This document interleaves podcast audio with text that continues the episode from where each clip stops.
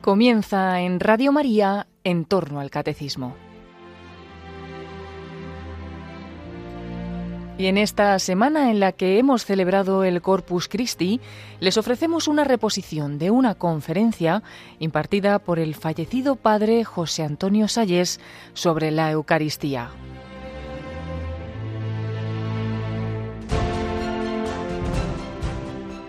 Vamos a hablar de la Eucaristía. Se me ha pedido que hagamos una síntesis. Síntesis significa que vamos a ver los aspectos fundamentales de este misterio eucarístico. Lógicamente tenemos que comenzar por la Sagrada Escritura. En los años en que yo enseñaba en Toledo, recuerdo que había un restaurante que se llamaba Restaurante Sinaí, junto a la, la, antigua sinagoga judía del tránsito. Y el dueño de ese restaurante era un judío, que solía decir una frase en la que creo que podemos estar todos de acuerdo. Decía, el judaísmo es la maceta en la que ha florecido la flor del cristianismo. Es verdad.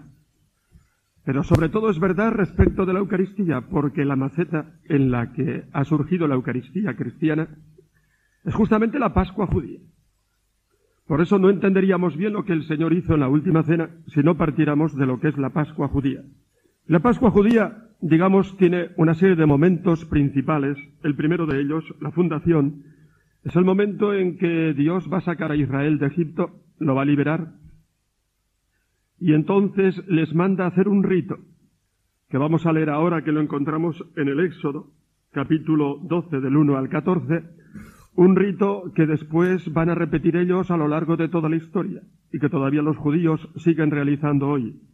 Dijo Yahvé a Moisés y a Aarón en el país de Egipto, este mes, el mes de Nisán, que corresponde a nuestro marzo, abril, será para vosotros el comienzo de los meses, será el primero de los meses del año Hablad a toda la comunidad de Israel y decid, el día diez de este mes, tomará cada uno para sí una res de ganado menor por familia, una res de ganado menor por casa.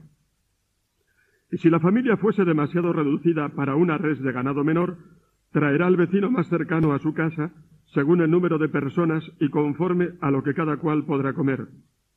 El animal será sin defecto, macho, de un año. Lo escogeréis entre los corderos o los cabritos. Lo guardaréis hasta el día 14 de este mes, y toda la asamblea de la comunidad de los israelitas lo inmolará entre dos luces. Luego tomarán la sangre y untarán las dos jambas y el intel de las casas donde lo coman. En aquella misma noche comerán la carne, la comerán asada al fuego, con ácimos y con hierbas amargas. Nada de él comeréis crudo ni cocido, sino asado, con su cabeza, sus patas y sus entrañas. Y no dejaréis nada de él para la mañana, lo que sobre, al amanecer lo comeréis.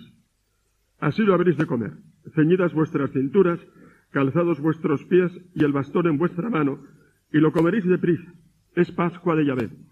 Yo pasaré esta noche por tierra de Egipto y heriré a los primogénitos del país de Egipto, desde los hombres hasta los ganados, y me tomaré justicia de todos los dioses de Egipto. Yo Yahvé. La sangre será vuestra señal en las casas donde moráis. Cuando yo vea la sangre, pasaré de largo ante vosotros, y no habrá entre vosotros plagas terminadora cuando yo hiera al país de Egipto. Este será un día memorable para vosotros, y lo celebraréis como fiesta en honor de Yahvé de generación en generación. Decretaréis que sea fiesta para siempre. Este es el inicio de la Pascua.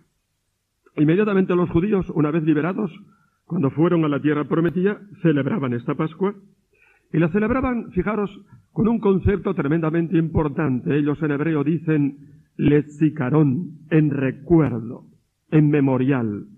Pero esa palabra memorial no es simplemente un mero recuerdo de lo que el Señor había hecho con, con ellos al liberarles de Egipto, sino que en sentido hebreo tiene la significación de que hace presente lo que se recuerda. Es decir, siempre que han celebrado la Pascua tenían conciencia los judíos de que Dios se había comprometido indefinidamente a salvarles en el futuro. Y por lo tanto era un recuerdo de la salvación de Yahvé que se hacía de nuevo presente entre ellos, de tal manera que ellos sabían que Dios seguiría liberándoles a lo largo de la historia. Fijaros ahora mismo cuando todavía no estaba constituido el Estado de Israel, que fue constituido, como sabéis, en el año 1948 por las Naciones Unidas. Pues los judíos que celebraban la Pascua en los países donde estaban dispersos, decían, el año que viene en Jerusalén, el año que viene la celebraremos en Jerusalén. Y entonces ciertamente es un pueblo que ha tenido que volver a Jerusalén porque era la patria que les había dado Dios, ya ve, la patria de su liberación y tenían que volver otra vez ahí. Ese el recuerdo, ese memorial que hacía presente la salvación de Yahvé, ellos lo celebraban de una manera especial, como os digo, al realizar ese rito de la Pascua. Después, en un paso más adelante, cuando este pueblo se encuentra ya camino de la patria prometida, hay un momento en el que en el desierto eh, Moisés celebra la alianza, la alianza entre el pueblo y Yahvé. Es un rito muy significativo. Moisés coge eh, doce piedras que representan a las doce tribus de Israel y las pone así en círculo y dentro una piedra mayor que representa a Yahvé. Toma la sangre de unos animales y sabéis que para los judíos la sangre significaba la vida. Por eso tenían prohibido comer la sangre o beber la sangre. Entonces rociaba con esa sangre las, o las doce piedras y la piedra central y decía, esta es la sangre de la alianza que Dios realiza con vosotros. Dios se compromete en esa alianza con su pueblo a una amistad, digamos, indefinida, por la cual Él seguirá liberándoles, de tal manera que, eh, digamos, este es uno de los conceptos fundamentales en la constitución de este país. Luego, indudablemente, este pueblo pasó por muchas vicisitudes. E indudablemente, como sabéis, estuvo después en el destierro fuera de Israel, en Babilonia. Pero los profetas enseguida empezaban a decir que realmente Dios, fiel a su alianza, volvería a sacarlos del destierro, volverían a su patria, porque Dios no podía ser infiel a su palabra. Y hay textos preciosos en el Antiguo Testamento, particularmente este que vamos a leer del profeta Jeremías, que dice cómo Dios realmente realizará esa alianza de una manera definitiva, en términos que lógicamente están ya apuntando a Jesucristo. He aquí que vienen días, oráculo de Yahvé, en que yo pactaré con la casa de Israel una nueva alianza, no como la alianza que pacté con sus padres cuando los tomé de la mano para sacarles de Egipto, que allí rompieron mi alianza y yo hice estragos en ellos, oráculo de Yahvé, sino que esta será la alianza que yo pacte con la casa de Israel después de aquellos días, oráculo de Yahvé. Pondré mi ley en su interior y sobre sus corazones la escribiré, y yo seré su Dios y ellos serán mi pueblo ya no tendrán que adoctrinar más el uno al prójimo y el otro a su hermano diciendo conoced a Yahvé, pues todos ellos me conocerán del más chico al más grande, cuando perdone su culpa y de su pecado no vuelva a acordarme. ¿Veis? Entonces, indudablemente, eh, este texto, como otros de los profetas, particularmente de Ezequiel, de Isaías, hacen referencia ya a esa alianza que Dios va a consumar definitivamente con ese Mesías que ha de venir y que realmente no es otro que Jesucristo. Por eso cuando Jesucristo eh, celebra la Pascua con sus apóstoles, se inserta dentro de este clima, y no solo dentro de este clima, sino que incluso dentro de la celebración de la Pascua tal como la realizaban los judíos. Por ejemplo, nosotros tenemos ya un conocimiento perfecto de cómo celebraban los judíos la Pascua en el tiempo de Jesucristo. Y era más o menos un rito que tenía las siguientes partes. Vamos a verlo porque después Jesucristo va a utilizar este rito a la hora de instituir la Eucaristía, aunque le da un nuevo contenido y una nueva significación. El padre de familia iniciaba la celebración con la alabanza a Yahvé por la fiesta de Pascua y por el vino, que se toma a modo de aperitivo en una primera copa. Hay una primera copa que es un vino que se toma, digamos, a modo de aperitivo.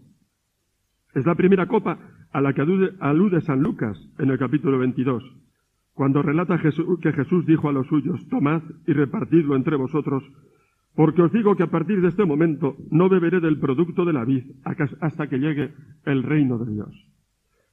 A partir de aquí comenzaba la comida propiamente dicha, y el hijo menor de la familia iba preguntando al padre el significado de cada gesto. Esta noche explicaba el padre, es distinta de las demás, porque recuerda el día en que Dios pasó por las casas de nuestros padres en Egipto. Se comía panácimo, porque los hebreos en su ida no tuvieron tiempo de hacer pan fermentado. Las lechugas amargas que comían ahí era precisamente un signo de la amargura que habían pasado ellos en la esclavitud de Egipto. Entonces, el padre alababa y daba gracias a Dios por la liberación de Egipto al tiempo que se pedía la salvación para el futuro. A continuación se contaba, se cantaba la primera parte del Jalel, es decir, el Salmo 112 hasta la mitad del Salmo 113. Se cantaba. Y entonces el Padre tomaba el pan, atención a este gesto, y alababa a Dios diciendo, atención a esto porque Jesucristo va a utilizar este rito, pero como digo, dándole un significado completamente nuevo. Bendito eres tú, Yahvé nuestro Dios, Rey del mundo, que haces producir el pan a la tierra. Rompía el pan en pedazos y lo daba a los comensales, que lo consumían con lechugas amargas y con jaroset, una salsa que se hacía como una mermelada de frutas y que tenía el color de los ladrillos que ellos habían, los que ellos habían trabajado en las obras de construcción de Egipto. Les recordaba aquellos penosos trabajos, duros trabajos que habían realizado en Egipto. Y venía a continuación la comida del cordero, que no debía durar más allá de la medianoche, y después se llegaba a la acción de gracias que pronunciaba el Padre, y a la tercera copa, atención a esta copa, llamada copa de bendición, porque es la, que va a utilizar el Señor. Y después de esta acción de gracias, se pasaba ya a cantar la segunda parte del Jalel, es decir, los salmos del 113 al 117. Entonces Jesucristo cuando celebra la Pascua, indudablemente la celebra en este contexto y dentro de este rito judío, indudablemente. Hay, como hemos dicho, un partir el pan que hacía el padre de familia, y lo distribuía en pedazos. Hay una tercera copa de bendición que van a ser las que utiliza Jesucristo clarísimamente. Y Jesucristo celebra la Pascua, según dicen los sinópticos, el primer día de los ácimos, es decir, el viernes por la tarde cuando comienza ya para los judíos el sábado. Pero San Juan resulta que ese momento dice que hace coincidir ese momento con la matanza de los corderos en el templo, que eran degollados allí, se les sacaba la sangre, se les preparaba para comerlos después en la Pascua y entonces, eh, según San Juan, hace coincidir esa matanza con la muerte de Cristo en la cruz.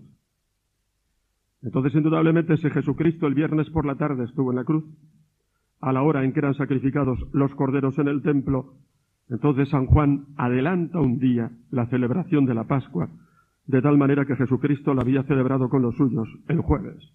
Era lógico, por otra parte, Jesucristo no podría celebrar la Pascua justamente el viernes por la tarde, al empezar el sábado, porque en ese momento estaba en la cruz. Y por lo tanto la cronología de San Juan es la más fiable, aunque realmente el rito que realiza Jesucristo es ese rito pascual. Hay una preparación de la cena, y si preparad la habitación, les dice a los suyos, cuando llegó la hora, la hora convenida, también rezan el jalel, cantan unos salmos, y además se habla claramente de la copa de la bendición, de la tercera copa. Por lo tanto, no hay ninguna duda, absolutamente ninguna, de que Jesucristo se centró en ese marco de la celebración judía, en esa Pascua de los judíos, aunque seguramente él le hubiese adelantado un día. Y entonces aquí encontramos indudablemente que Jesucristo toma el pan, lo bendice, lo parte, Tomad y comed, esto es mi cuerpo, que se entrega por los muchos. Explicaremos esta palabra por los muchos. Así, por los muchos viene en Mateo y viene en, San Marcos. Pero en la versión de Lucas, y que es la versión de, San Pablo, 1 Corintios 10, ya no dice por los muchos, sino por vosotros. Han traducido ese término porque es un término totalmente hebreo que no podían entender los griegos. Indudablemente San Pablo se mueve mucho más en ambientes griegos, muchísimo más desde Antioquía para arriba. San Lucas también escribe el Evangelio para, para gente griega y la traducen por un término que pudieran entender, por vosotros. Luego hablaremos de qué significa eso de los muchos. Y toma después el rito, el rito de la bendición de la copa y dice, esta es la copa de la nueva alianza. ¿Veis? La nueva y definitiva alianza entonces se va a realizar en este gesto. Esta es mi sangre, tomad y bebed. La sangre de la nueva alianza. De la definitiva alianza que había sido realmente profetizada por profetas, como hemos dicho, Ezequiel, Isaías y ese texto que hemos leído de Jeremías. Y esta es la sangre que se derrama por los muchos. Ahora sí que hablamos de qué significa eso, los muchos. Los muchos es un término que aparece en los cánticos del siervo de Yahvé. En concreto en el capítulo 53, que es el, cuarto cántico, donde tres veces se dice que ese siervo de Yahvé se entrega por los muchos. ¿Quién es ese siervo, ese siervo de Yahvé? Los judíos se han vuelto locos a la hora de interpretar quién es ese siervo, que realmente es inocente, que es llevado a la muerte, que muere por los pecados de su pueblo, que se entrega en expiación a Dios por esos pecados, que carga con la culpa de los suyos, que no abre la boca realmente ni para quejarse. ¿Sabéis que este texto, ese texto ha hecho convertirse a judíos famosos? Muchos de vosotros habéis estado en Roma, pero seguro que no habéis visto una de las cosas más bonitas que hay en Roma, seguro que no. No soy malo, entendido. Y me conozco todos los rincones y disfruto de ellos. Este año fui con una hermana de Ondina y le enseñé uno de mis secretos de Roma, que es por todo el barrio viejo judío, pasando delante de la sinagoga. Ahí estuvo San Pablo predicando en otra sinagoga, pero en ese sitio junto al río, su sitio precioso. Y luego subimos al Aventino, una colina la más bella y la más romántica de Roma, y termina en una abadía eh, benedictina donde yo rezo siempre el rosario al atardecer y luego me vuelvo. Hay una serie de iglesias, de templos romanos, que no son los más famosos, pero son bellísimos.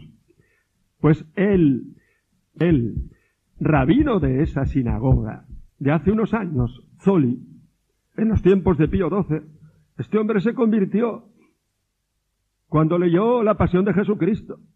Porque dijo, señores, este es el siervo de Yahvé que va a cargar con los pecados de la humanidad. Y este es el que ha celebrado, ha realizado con su sangre la Pascua definitiva y de la nueva alianza. Era un judío tremendamente famoso en el mundo judío, de los más famosos. De tal manera que una vez convertido lo quisieron matar los judíos. Se tuvo que esconder en la gregoriana él con su mujer y su hija. Y siempre que paso por allí, pues me acuerdo de él. Pero os voy a contar un chisme importante, interesante. Uno de los grandes teólogos Kuhlman, protestante que ha luchado contra la Iglesia Católica, le fue un día a este rabino, entendido, siendo todavía rabino, con una suma de dinero, así, lo cuenta él en uno de sus libros, para decirle que explicase la fórmula de tú eres Pedro y sobre esta piedra edificaré mi iglesia, las palabras que Jesucristo dice a Pedro, y donde se funda el primado del Papa en nuestra iglesia, para que explicase que no significaban lo que los católicos decimos de ello. ¿Habéis entendido? Y le fue con una suma así de dinero. Kuhlman, el gran teólogo, macho. Y este hombre no se dejó subornar y además encima se convirtió. Y fue un mazazo para el mundo judío. Se ha convertido también por este texto otro Rafael Stern, no lo conocéis, ¿verdad? Un judío famosísimo que de joven estuvo prisionero en el campo de concentración de Auschwitz y se marchó a Israel, cuando todavía Israel no, no, no era Estado libre. Y ha, ha, tomado parte en las cuatro guerras que Israel ha hecho con los árabes. Tiene metralla por todo el cuerpo. Este dirigía un hotel en el desierto del Negev. Era soltero, un hombre muy religioso, muy judío, pero empecé a tener dudas sobre su fe. Y entonces se cogió unas vacaciones y se marchó con el libro de los profetas al lago de Tiberíades, a un hotel, tomó allí una habitación para estar unos días meditando. Y no sabe cómo. Por el camino, pues se encontró con unos evangelios. Y se, se marchó allí al lago de Tiberíades y después de leer, los cánticos del siervo de Yahvé, se le ocurrió leer la pasión de San Mateo. Antes de terminar el relato, dice él en su libro, me di cuenta de que ya era cristiano. Le quitaron el trabajo. Se quedó solo. Una vez le encontraron esos jasidines, ¿sabéis quiénes son esos de los sombreros con tirabuzones? Lo encontraron por la calle y le dieron una paliza, que por poco lo matan, le rompieron los dientes, las gafas, todo. Después escribía una carta a un amigo mío, Navarro, y decía que fui a casa, me miré al espejo y me dije, porque escribe, qué curioso, español sefardita, escribe, el español del siglo XVI. Me vi en, en el espejo y me dije, desdichado pero feliz. Entonces, ese es un texto impresionante. ¿Sabéis que los judíos tienen prohibido leer los evangelios? ¿Habéis entendido por qué? Porque ahí aparecen textos que lógicamente uno coge después en los evangelios y se da cuenta que Jesucristo asume esas palabras del siervo de Yahvé y dice en la institución de la Eucaristía que realmente ahora se realiza la nueva y definitiva alianza que se realiza con su sangre y con su cuerpo, que Él da a comer, tomad y comed, esto es mi cuerpo que se entrega por los muchos. Claro, es el relato de, de Marcos y de Luke y de Mateo, que es de los años 40, tiene sabor arameo.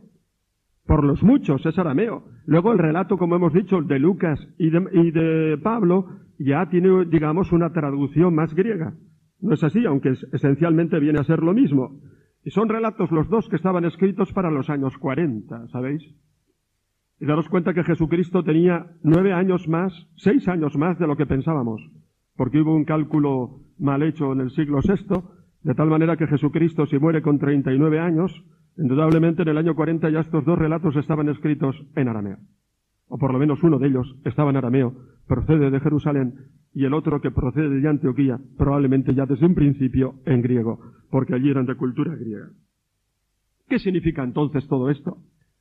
Esto es la Eucaristía. Y entonces, indudablemente, ¿qué pasa aquí? Con la Pascua judía los judíos conmemoraban la salvación y la alianza que Dios había realizado con su pueblo, pero en ese sentido que hemos dicho fuerte de memorial, que hace presente esa liberación. Cristo ahora invita a los suyos a comer y beber el cuerpo y la sangre del nuevo Cordero que es inmolado al Padre por los muchos, en favor de todos los hombres, por los muchos. En hebreo significa por todos. ¿Entendido? Por todos. Y entonces, indudablemente, Jesucristo ha sustituido la Pascua vieja por la Pascua nueva, pero diciendo que realmente nos da a comer ese cuerpo y esa sangre que se van a inmolar pocos días después en la cruz, pocos días, perdón, al día siguiente, en la cruz por todos nosotros, y que va a ser realmente el sacramento que actualice, que haga presente esa liberación de Cristo que tiene lugar en la cruz. Por lo tanto, indudablemente, desde un principio ya, la iglesia que celebra la Eucaristía, y qué curioso, todas las comunidades cristianas, desde un principio y sin excepción, eran comunidades de origen eh, judío, sustituyen, abandonan ya la Pascua judía por la Pascua cristiana. La abandonan por completo. Y entonces, indudablemente, aquí se dan cuenta de que esto viene a ser como un sacramento que hace presente digamos, el misterio pascual de Cristo en su cruz, dándonos, indudablemente, hecho en su sangre y dándonos a comer también su cuerpo y su sangre. Pues entonces, ya a partir de aquí, vamos a ver realmente los aspectos fundamentales de la Eucaristía. Eucaristía sacrificio, Eucaristía presencia real del cuerpo y de la sangre de Cristo.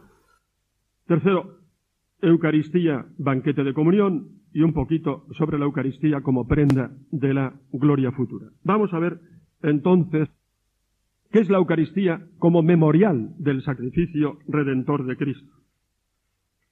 La Iglesia, como os he dicho desde un principio, realmente viene a decir que celebra, se celebra esa Eucaristía como memorial que hace presente el sacrificio de Cristo en la cruz.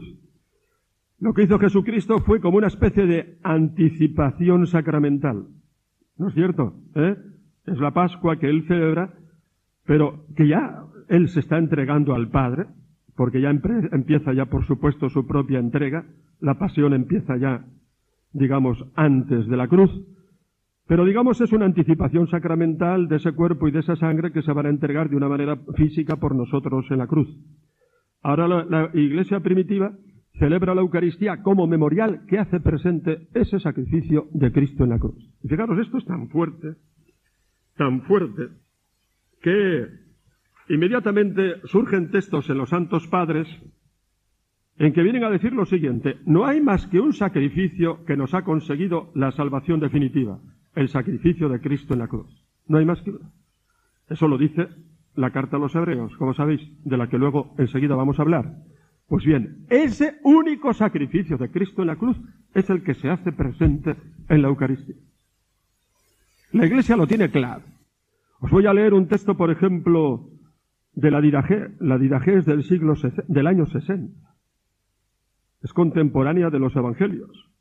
Y el domingo, al reunirnos, Rompemos el pan y decimos la Eucaristía después de haber confesado nuestros delitos a fin de que sea puro nuestro sacrificio.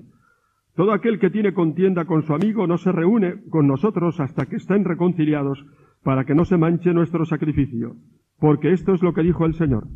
En todo lugar y tiempo ofrézcase a mí sacrificio limpio, porque soy gran rey, dice el Señor, y mi nombre es admirable entre los gentiles. Años 60. Pero vamos, por ejemplo, a San Juan Crisóstomo, donde ya con una, digamos, profundiza teológicamente en el misterio, dice, no hay más que un sacrificio, y por lo tanto lo que celebramos en la Eucaristía es actualización del sacrificio de Cristo en la cruz. Este texto de San Juan Crisóstomo es de una importancia tremenda porque después influyó muchísimo en toda la Edad Media. De tal manera que marcó la teología de la Edad Media. Pues qué, dice San Juan Crisóstomo, ¿acaso no presentamos oblaciones todos los días? Ciertamente. Pero al hacerlo hacemos conmemoración de su muerte. Y esta oblación es una, no muchas. ¿Cómo puede ser una y no muchas? Porque fue ofrecida una sola vez. Siempre ofrecemos el mismo cordero. No hay uno hoy y mañana otro, sino siempre el mismo. Y por esta razón el sacrificio es siempre uno. De lo contrario, ya que se ofrece en muchas partes, tendría que haber muchos Cristos y muchos sacrificios. Pero de ninguna manera, sino que en todas partes es uno el Cristo que está entero aquí y entero allí, un solo cuerpo. Como pues Cristo que se ofrece en muchas partes de la tierra es un solo cuerpo y no muchos cuerpos, así también es uno el sacrificio. Nuestro pontífice es aquel que ofreció la hostia que nos purifica, y ahora ofrecemos también aquella misma hostia que entonces fue ofrecida y que jamás se consumirá. Esto se hace en memoria de lo que entonces sucedió. Haced esto, dice, en memoria mía.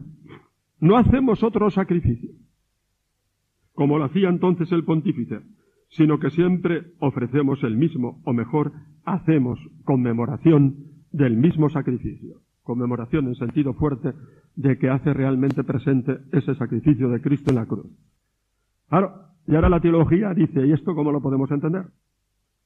¿Cómo se puede entender que un sacrificio que tuvo lugar en la historia hace dos mil años en la cruz se haga hoy presente aquí? Mire usted, eso es muy bonito, pero no hay quien lo entienda. Y podríamos decir, bueno, pues hermanos míos, es que es un misterio, ¿eh?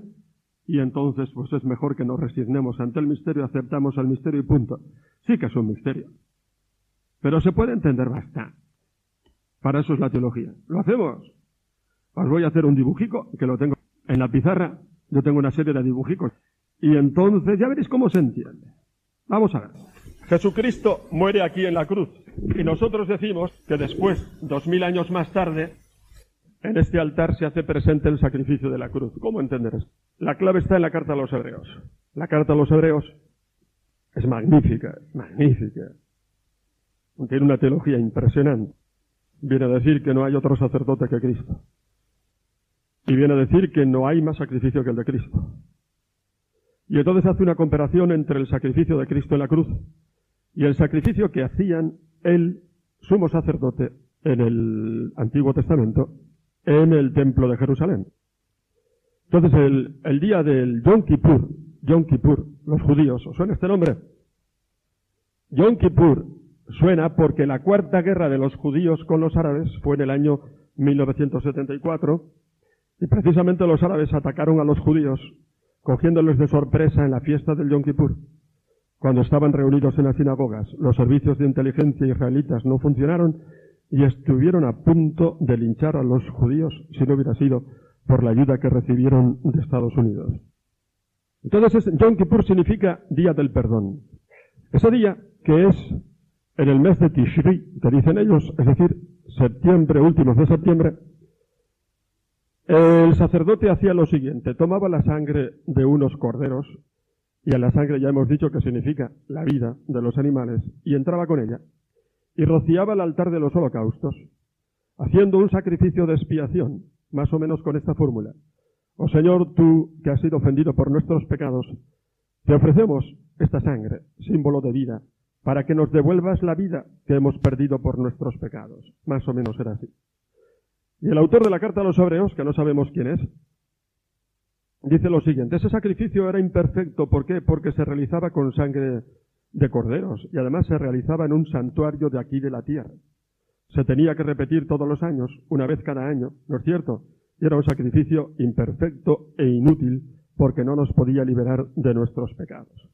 Sin embargo, el sacrificio de Cristo es el sacrificio perfecto, único, definitivo y eterno, porque Cristo ha entrado con su propia sangre en el santuario, no con sangre de animales, y además ha entrado en el santuario del cielo, no en el santuario de aquí de la tierra, en el templo de Jerusalén. Entonces ha ofrecido su sangre por nosotros de tal manera que con ella Cristo se ha ofrecido al Padre entrando en el cielo porque indudablemente el Padre acepta el sacrificio de Cristo resucitándole.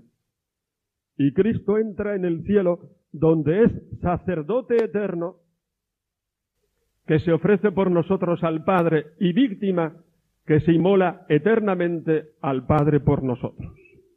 Ya no tenemos otro sacrificio que este porque es un sacrificio por el que Cristo ha entrado en el santuario del cielo. ¿De acuerdo? ¿Mm?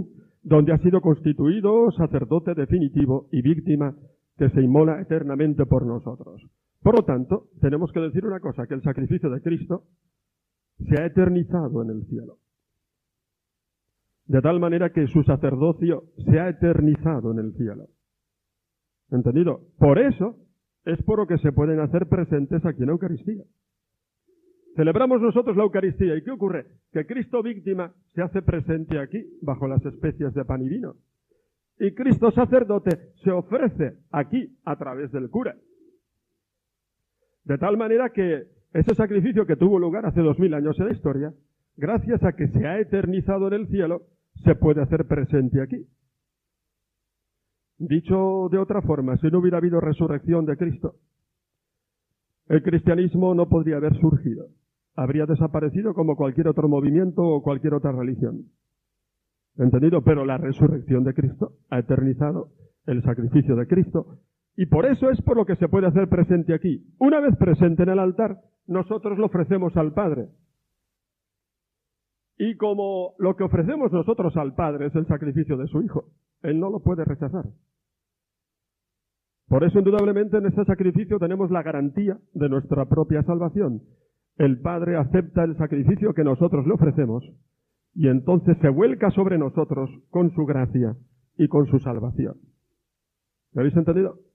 Salen de aquí unas consecuencias para nuestra vida espiritual. Porque claro, lo que nosotros ofrecemos en la Eucaristía no es nuestro propio sacrificio. Sí que lo tenemos que llevar ahí, claro que sí. Pero lo que hacemos es llevar nuestra ofrenda para que junto con Cristo ofrenda la ofrezcamos al Padre. Y entonces, indudablemente, ¿qué ocurre? Que nosotros entonces en la Eucaristía, al ofrecer el sacrificio de Cristo, sacrificio único, definitivo y eterno, estamos ganando para el mundo y la Iglesia toda la gracia que el mundo y la Iglesia necesitan. Nosotros vamos a la Eucaristía a redimir al mundo. Cuando yo le pregunto, pues, a un muchacho, ¿vas a misa? No. ¿Por qué? Es que me aburro. Hombre, claro, la misa como espectáculo no es un gran espectáculo, ¿no es cierto? ¿Mm? Pero es que a la misa no vamos a ver un espectáculo, vamos a redimir al mundo. Si ese chico es navarro, le digo, vamos a ver, tú vas a la Javierada, sí. La Javierada, ¿sabéis lo que es? Una peregrinación de todos los navarros y de la gente que viene de fuera a pie hasta Javier. Y allí en Javier no hay más que una misa, nada más. Es todo lo que hay. No, pero es que misa de Javier, esa misa de Javier es distinta, me dice ese muchacho, porque es que ahí, claro, voy andando desde Pamplona, son cincuenta y tantos kilómetros, y ofrezco ese sacrificio a Dios, pues por la iglesia, por la paz, lo ofrezco por mi familia, por mi madre. Eso es que es distinto. Ah, esa, esa misa es distinta porque has llevado tu propio sacrificio, has llevado tus ampollas, tu cansancio, y las has ofrecido a Dios. Entonces la misa tiene sentido en la medida en que tú unes tu sacrificio al sacrificio de Cristo. Habéis visto que el cura se lava las manos, ¿no? En el lavabo. Gesto que decía Pablo VI que no podíamos quitar los sacerdotes de la misa. Está prohibido. Sin embargo, muchos sacerdotes la han suprimido. Es que eso tiene una significación tremenda. El sacerdote se lavaba las manos en la misa porque en la antigüedad recibía ofrendas de los cristianos que llevaban corderos frutos del campo, que luego se repartían a los pobres. El sacerdote, al recoger todo aquello y ponerlo en el altar, se manchaba las manos. Lógicamente después se, la tenía que se las tenía que lavar. De ahí viene el lavatorio de las manos. Entonces, cuando veáis que el sacerdote se lava las manos en la misa, tenéis que preguntaros, ¿qué he traído yo a esta misa para que el cura se las manche? Si no has llevado nada, entonces se convierte en un espectáculo. Pero si realmente has llevado tu propio sacrificio, entonces muchacho estás redimiendo al mundo. Porque la misa no es un sacrificio más, es el sacrificio único y definitivo de Cristo que ahora es nuestro y como nuestro lo ofrecemos al Padre. Y vosotros sois sacerdotes en un sentido bautismal, en cuanto que podéis hacer de vuestra vida una hostia santa que se ofrece a Dios en la Eucaristía, al Padre. Claro, entonces la Eucaristía, si la vivimos desde esa perspectiva y con fe, pues la Eucaristía lo es todo. ¿Os dais cuenta? Lo es todo, la Eucaristía. La Eucaristía es el principio y el fin de nuestra vida cristiana. Es el principio porque de ahí mana toda la gracia que nosotros necesitamos. Y es el fin porque toda nuestra vida tiene que culminar ahí, en cuanto que nuestra vida la tenemos que hacer una hostia que se presenta al Padre y todo lo que haces, tu estudio, tu trabajo, tus penas, tus sacrificios, tus alegrías. Vamos a la Eucaristía a redimir al mundo porque sois sacerdotes que se entregan. Entonces mirad, ¿qué ocurre con la misa? Pues que la misa, claro, como no la entendemos, no la explicamos a la gente, la estamos siempre rebajando la misa es lo más serio que se puede existir en este mundo. Mirad, si una chica se mete monja de clausura en un convento, esa vida a los ojos del mundo parece una vida absolutamente inútil, ¿no es cierto? Pero muchachos, la vida de esa muchacha ofrecida en la Eucaristía todos los días a Dios Padre con Cristo está salvando al mundo. Es que es inútil esa vida, es inútil a los ojos del mundo, pero a los ojos de la fe.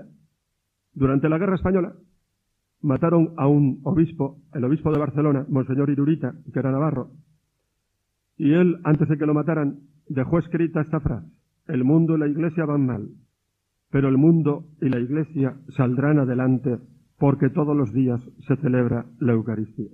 Que es que la iglesia va mal, que es que tenemos pocas vocaciones, que es que esto es un desastre. Pero la iglesia va a salir adelante. ¿Por qué? ¿Porque nosotros somos unos tíos? No. Porque tenemos en nuestras manos la Eucaristía. Y mientras haya gente que se ofrezca a Cristo en la Eucaristía, no nos faltará la gracia de Dios, ni para el mundo, ni para la Iglesia. La Iglesia ya saldrá adelante. Que gracias a Dios no es nuestra. ¿Me habéis entendido? Bueno, es nuestra. Pero ¿me entendéis lo que quiero decir? Antes que nada, es un don de Dios a nosotros. El eucarístico, que me ha costado bastante hacerlo, y cuando lo terminé, a un compañero le dije, creo que con este libro ya mi, vida está justificada. Y me dice, qué tonto eres. Tu vida está justificada con una misa que celebres con devoción. Me dejó. Yo cuando sea cura viejo, si Dios quiere que llegue, me retiraré a un sitio impresionante, a Roncesvalles.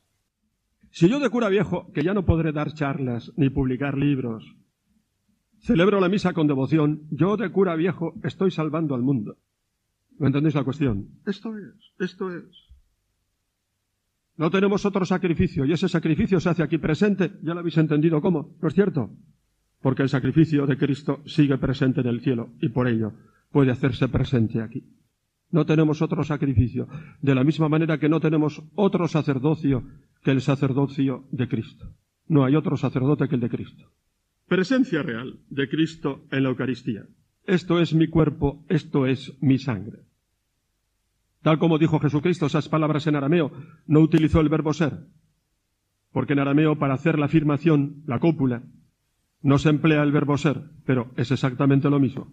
Incluso es más fuerte sin el verbo ser, porque había que traducirlo esto o aquí mi cuerpo, esto aquí mi sangre si lo tradujéramos literalmente, en arameo tal como lo dijo el Señor. Y la Iglesia desde un principio entendió que eso era el cuerpo y la sangre de Cristo, desde un principio, sin ninguna duda. Jamás hubo en los primeros siglos una duda sobre las palabras de Cristo. Palabras misteriosas. Porque seguimos viendo pan y seguimos viendo vino, ¿no es cierto? Pero ya en el siglo segundo, Empiezan los santos padres, por ejemplo, San Ireneo, diciendo que ese pan y esa copa se hacen el cuerpo y la sangre de Cristo. Se hacen el cuerpo y la sangre de Cristo. Y un poquito más tarde, enseguida, se empieza a hablar de, de San Ambrosio del siglo IV. Convenzámonos de que esto, el pan consagrado, no es lo que la naturaleza formó, sino lo que la bendición consagró. La fuerza de la bendición es mayor que la fuerza de la naturaleza. Porque con la bendición, aun la misma naturaleza se cambia, mutatur. Y empezó a hablarse de mutación, no de lo que se puede ver y experimentar con los sentidos, que eso permanece. Aparece entonces el término de sustancia. Cambia la sustancia, no lo que se ve, no lo que se percibe. Y me vais a decir, ¿qué es la sustancia? Pues muy sencillo. La sustancia no es algo físico. Por mucho que miréis, aunque miréis con un instrumento, ¿entendido? ¿Eh? No veréis la sustancia. La sustancia es algo que no se ve, pero que nosotros entendemos. Es la subsistencia de las Todas las cosas que existen, ¿veis esto? Tiene una subsistencia propia, porque Dios creador le ha dado. Y aunque yo me vaya y no conozca esta botella, seguirá existiendo, ¿sí o no? Decidme. Porque tiene una subsistencia propia que Dios le ha conferido. Por eso los animales aquí no perciben más que el agua y el olor y el color. Nosotros también, pero decimos nosotros que somos inteligentes, aquí hay algo. Aparte del color y el olor, aquí hay algo, aquí hay un ser.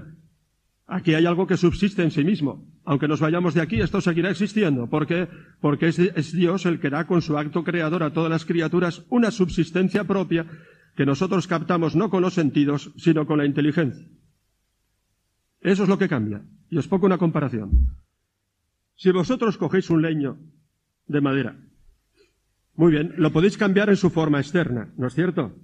Podéis hacer de ese leño de madera una mesa. O podéis incluso quemarlo y hacerlo cenizas, haced lo que queráis. Pero siempre no haréis más que un cambio externo, físico. Pero no conseguiréis una cosa, que eso deje de existir. Siempre existirá algo, ¿no es cierto? Y no conseguiréis que algo que no existía comience a existir. Nuestra causalidad es configuradora, cambia la imagen, la, imagen exterior de las cosas, digamos la forma física de las cosas, cambiamos la figura, pero no podemos dar a las cosas su ser. No podemos hacer que una cosa que existe deje de existir. Esa es la causalidad de Dios. Dios a las cosas les ha dado una subsistencia propia que nosotros no vemos, pero que entendemos con la inteligencia, y eso es lo que cambia. Y a lo que la Iglesia ha dado el nombre de transustanciación. ¿Os suena esta palabra, no? Que suena. Porque si no la digo yo aquí, no la vais a oír en toda vuestra vida entendido a pesar de ser un dogma de la Iglesia Católica, que suene, por lo menos que suene. Pero bien, ¿qué significa esto? Pues muchachos, ¿qué significa? Que el cuerpo de Cristo está ahí presente. Casi nada. El cuerpo resucitado de Cristo, esto os va a ayudar un poco la fe. Decidme sinceramente, vosotros muchas veces cuando habéis ido a comulgar decís, me cachis, que me ha dado el cura una hostia para comer, pero resulta que, ¿cómo está aquí Cristo presente?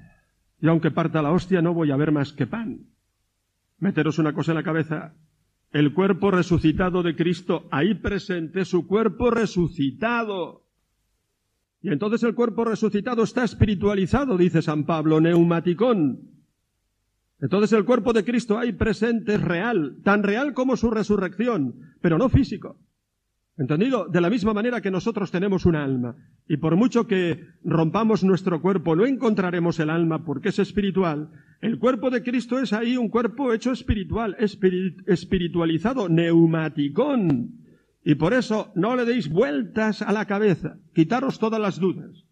Yo cuando llegué a comprender que el cuerpo que de Cristo presente ahí es su cuerpo espiritualizado, resucitado, y cuando me di cuenta que eso se hace con el poder de Dios, con el poder creador de Dios, dije, ya está.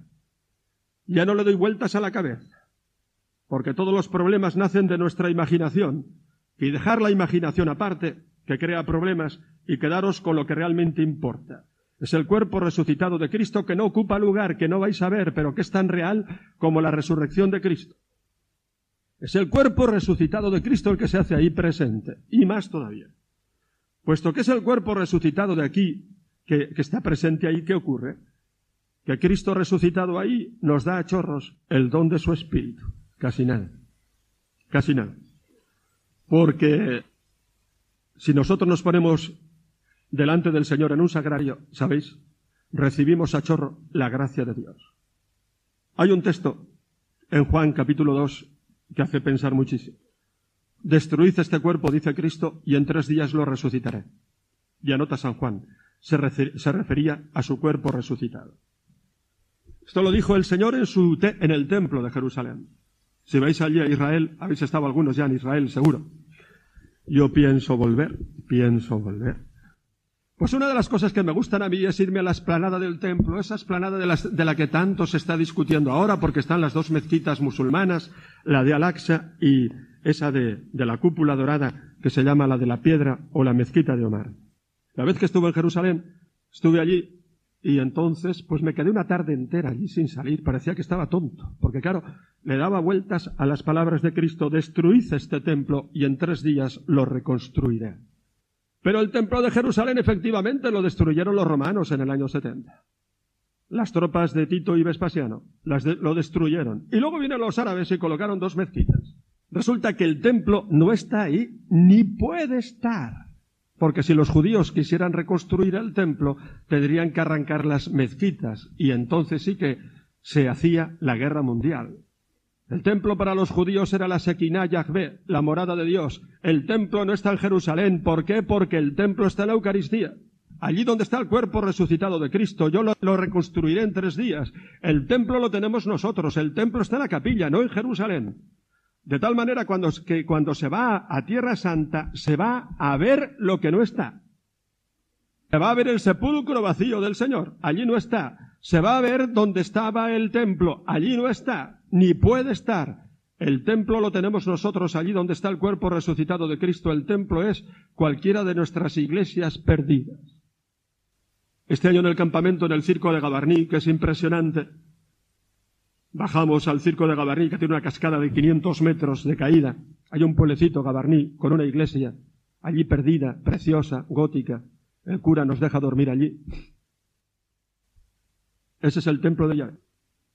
Y entonces, muchachos, si nosotros vamos a la Eucaristía, tenemos indudablemente el don del Espíritu a chorros. De tal manera que como uno de vosotros tenga la costumbre de hacer un rato de oración todos los días delante del sagrario, no le faltará nunca la fe.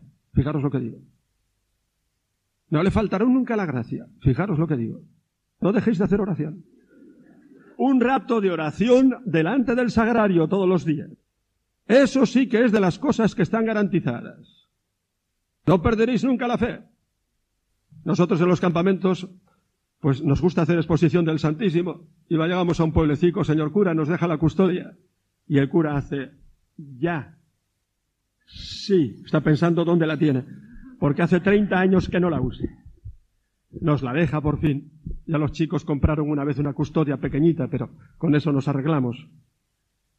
Yo cuando veo a los chicos rezando delante del sagrario, delante de la custodia, digo, ya está. Ya, está, ya están donde tenían que estar.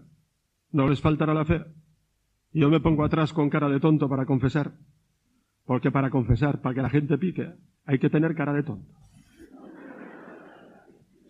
Me pongo con cara de tonto detrás y la gente va saliendo a confesarse. Y yo estoy allí pescando. ¿Entendido? Decía Pablo VI estas palabras. Durante el día, los fieles no omitan hacer la visita al Santísimo Sacramento que debe estar reservado en un sitio dignísimo con el máximo honor en las iglesias conforme a las leyes litúrgicas, puesto que la visita es prueba de gratitud, signo de amor y, de, deber de adoración a Cristo nuestro Señor allí presente. Pues Cristo, día y noche, está en medio de nosotros, habita con nosotros, lleno de gracia y de verdad. Ordena las costumbres, alimenta las virtudes, consuela a los afligidos, fortalece a los débiles, incita a la imitación a todos los que se acercan a Él, a fin de que con su ejemplo aprendan a ser mansos y humildes de corazón y a buscar no las cosas propias, sino las de Dios. Oh. Pablo VI escribía maravillosa. dejéis de hacer oración. ¿Cómo os diría yo esto? Yo hice la, la, tesis doctoral sobre la presencia de Cristo en la Eucaristía. ¿Por qué? Porque en aquellos tiempos la, teología empezaba a dudar de la presencia de Cristo en la Eucaristía. Yo quería tenerlo claro. Porque si Cristo no está presente ahí, ¿yo para qué voy a ser cura? ¿Para qué voy a ser cristiano? Si vale cualquier sacrificio, ¿por qué? Yo puedo fundar otra religión. Tengo el mismo derecho de Mahoma de fundar. Y termino. Banquete de comunión. Dice San Pablo a los Corintios, porque todos nos alimentamos de un mismo pan, formamos una misma familia. Qué bonito. Decía el cardenal de Libac, la Iglesia hace la Eucaristía, pero es más verdad que la Eucaristía hace la Iglesia. Nosotros somos hermanos porque nos alimentamos del mismo Cristo. Esto es la Iglesia. Si no hubiera habido Eucaristía, no habría habido Iglesia. ¿Qué significa que somos hermanos? Porque somos hermanos mucho más fuertes que los hermanos físicos, que a veces no se hablan, ¿no es cierto? Y es bonito esto de ser cristianos, de verdad. Habéis estado en Roma. No sentíais hermanos de todos aquellos jóvenes, ¿no es cierto? No habéis sentido el gozo de ser cristianos. Señores míos, somos iglesia y como iglesia nos tenemos que reunir. ¿Entendido? Y ese es nuestro gozo. No, matamos a nadie, pero que nos dejen reunirnos, que nos dejen vivir la iglesia, porque esto es, y os cuento una anécdota, de los cursillos, de los cursillos Bonín les habló a los guineanos de África, de la Guinea Española, de lo que era la Eucaristía y todo esto. Y luego cuando terminó le preguntaron, bueno, ¿y ahora usted dónde va? Y dice, yo soy de Mallorca. Cojo un avión, me voy a Madrid, paso una noche en Madrid y al otro día cojo otro avión y me voy a Mallorca. Y en Madrid, ¿dónde vas a dormir? Dice, en un hotel. Y le dicen aquellos negros, ahí va. Es que en Madrid no hay cristiano. Claro. La iglesia primitiva, si tú hubieras nacido en el siglo I y en el siglo II, tu obispo, por ser cristiano, te firmaba una carta de comunión, diciendo, este señor viene a mi Eucaristía, es de mi iglesia, ¿no? Y te, hacía una recomendación, una carta de comunión. Con esa carta de comunión podías viajar por todo el mundo el imperio romano, alojándote gratuitamente en comunidades cristianas. ¿Lo sabíais? Lo presentabas al obispo de, de Esmirna o al obispo de cualquier ciudad y entonces con esa carta de comunión tenías, te acogían en la Eucaristía, te daban alimento, te acogían en sus casas. La iglesia primitiva vivía así porque todos eran una comunión y esa comunión nace justamente del hecho de que nos alimentamos del cuerpo de Cristo. Pues nada más.